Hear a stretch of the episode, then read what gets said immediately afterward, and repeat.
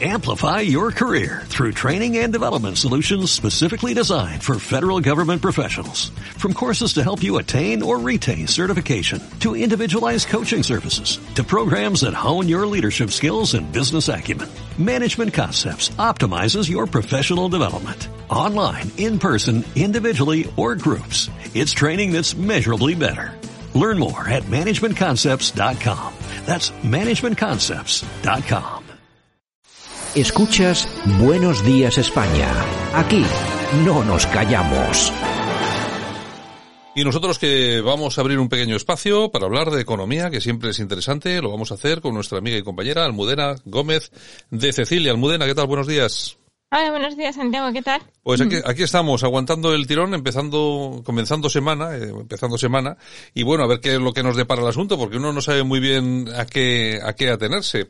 Almudena, y precisamente, quiero que hablemos un poco de eso, ¿no? Del no saber a qué atenerse, sobre todo estando como están las cosas en esta tercera ya ola. Bueno, yo no sé si la tercera o la cuarta ya, porque ya uno no se, no lo entiende muy bien, sobre todo con estos, estos políticos y aquellos funcionarios que se dedican a ser portavoces de los políticos que nos hablan de la pandemia. No se sabe muy bien en qué ola estamos, pero bueno, en, en principio estamos en la tercera ola y se está abriendo un debate muy interesante y muy importante, porque estamos viendo cosas que realmente bueno, no son, eh, no son nada agradables para nosotros los que lo vemos y tampoco para los que lo padecen. Estamos hablando de esa situación económica que están padeciendo pues multitud de autónomos, pequeños empresarios, bueno, y también grandes empresas.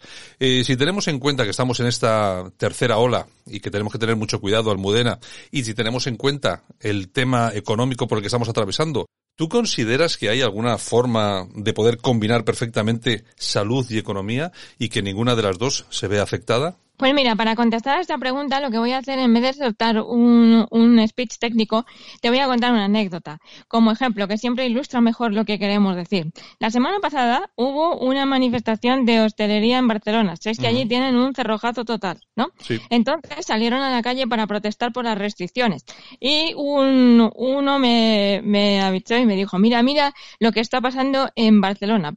Y me avisaron de que era un barrio de independentistas, porque me mandaron después el trozo de vídeo. Efectivamente, se veía un grupo de gente, eso sí, muy disciplinados, guardando la distancia, eh, con sus mascarillas y cacerolas y, todo tipo de elementos para hacer ruido.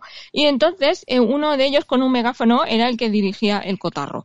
Y eh, había consignas en catalán, ¿no? Que repetían, yo pues no, no entendía bien. Y de repente empecé a escuchar con, en, en español claro y perfecto. Ayuso, ven aquí Ayuso, progresaba el griterío y la manifestación.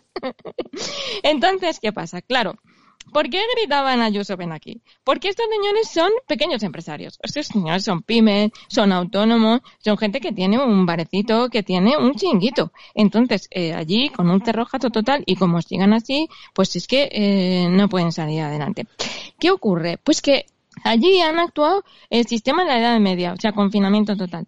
Pero es que realmente ya llevamos un añito de epidemia. Entonces, claro. como ya no estamos en la Edad Media, algo de tiempo hemos tenido para aprender a luchar contra el virus.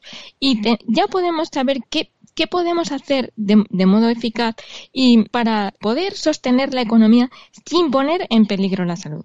Como se está haciendo en Madrid en este caso. En este caso lo ponían de ejemplo, pero es porque es como un caso muy llamativo, porque no se ha hecho cerrojazo, sino que ha habido pues medidas para continuar con la salud y con la economía.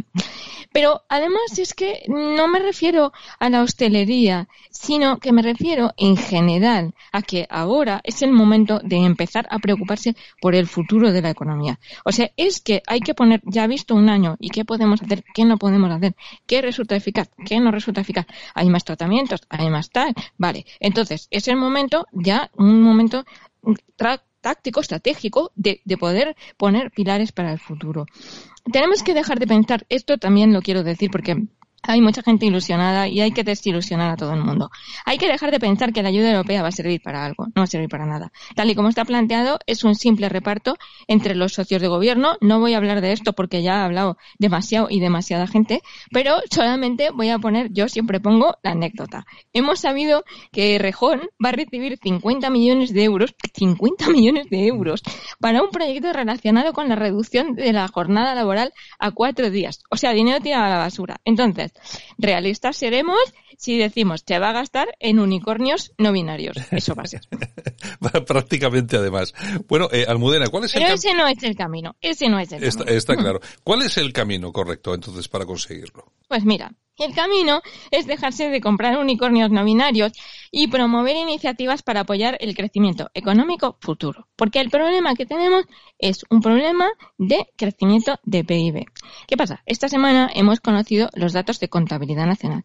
¿Eso qué es? Pues eso es unos cuadros muy aburridos, llenos de cifras, que, al público le, le aburrirán, pero en el que se ve que eh, lo que ha ocurrido es que frente al crecimiento robusto que nos eh, este anunciaba Calviño y la lámpara de Aladino del escriba que, que yo hay veces ya que de verdad me parece que hay ciertos niveles de ridículo que no se deberían superar nunca Sí, pero se.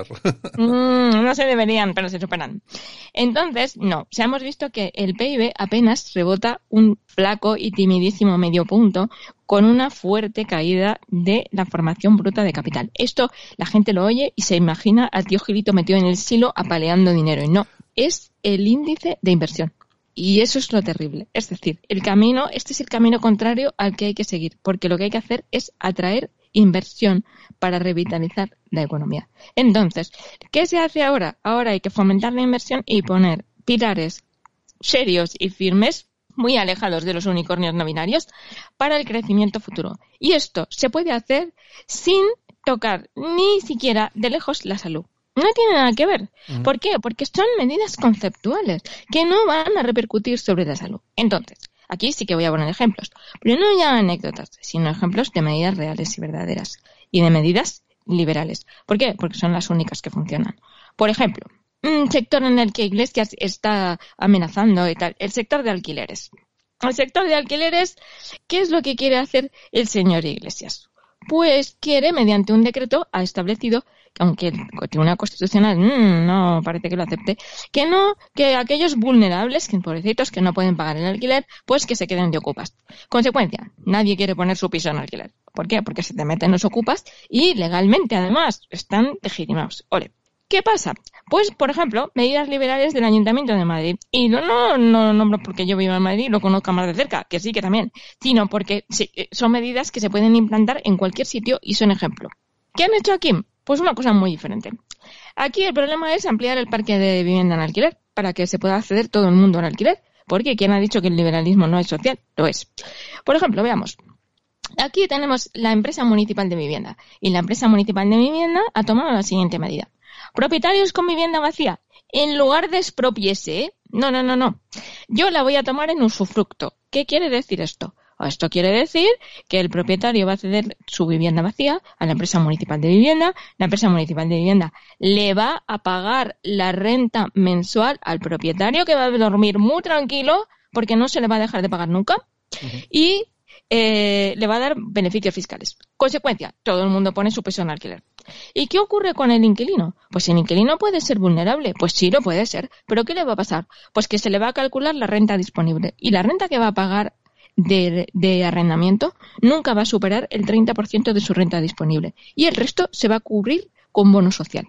¿Qué va a pasar? Pues que va a haber mucha oferta de piso en alquiler, que se va a dinamizar el mercado de vivienda, el mercado de alquiler y el mercado de construcción. ¿Se perjudica la salud? No. ¿Se fomenta el crecimiento económico? Sí. Vamos a poner otro ejemplo. Aquí tenemos, por ejemplo, que se ha penalizado la inversión extranjera. El gobierno de Iglesias ha puesto trabas burocráticas, ha puesto tasas como la tasa Google para tecnología. Claro, entonces no se quiere invertir. ¿Qué medidas liberales podemos tomar en sentido de atraer inversión para esa formación bruta de capital que necesitamos vitalmente? Pues en Madrid, por ejemplo, acaba de presentarse una iniciativa de colaboración público-privada que es la Madrid Open City.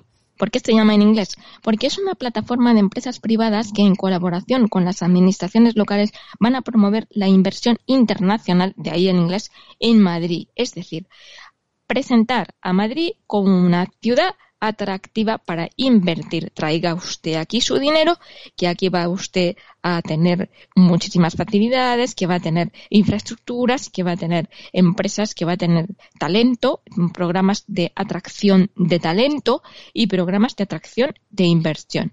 Esto se puede y se debe hacer con pandemia y sin pandemia. Y hace mucho más por promover la economía productiva que una repetición del plan E de Zapatero que llevará lo mismo, a la nada económica. Pues yo creo que ha quedado muy claro que tanto salud como economía son compatibles, Almudena. Efectivamente, así es. Bueno, pues si te parece, nos despedimos y regresamos a ver si podemos hacerlo durante esta semana y hablamos de más eh, cositas que seguramente que se te han quedado algunas ahí en el, en el bolso. Por supuesto que sí. Venga, un, un saludo, hasta luego. Hasta luego. Amplify your career through training and development solutions specifically designed for federal government professionals. From courses to help you attain or retain certification, to individualized coaching services, to programs that hone your leadership skills and business acumen, Management Concepts optimizes your professional development. Online, in person, individually, or groups, it's training that's measurably better. Learn more at managementconcepts.com. That's managementconcepts.com.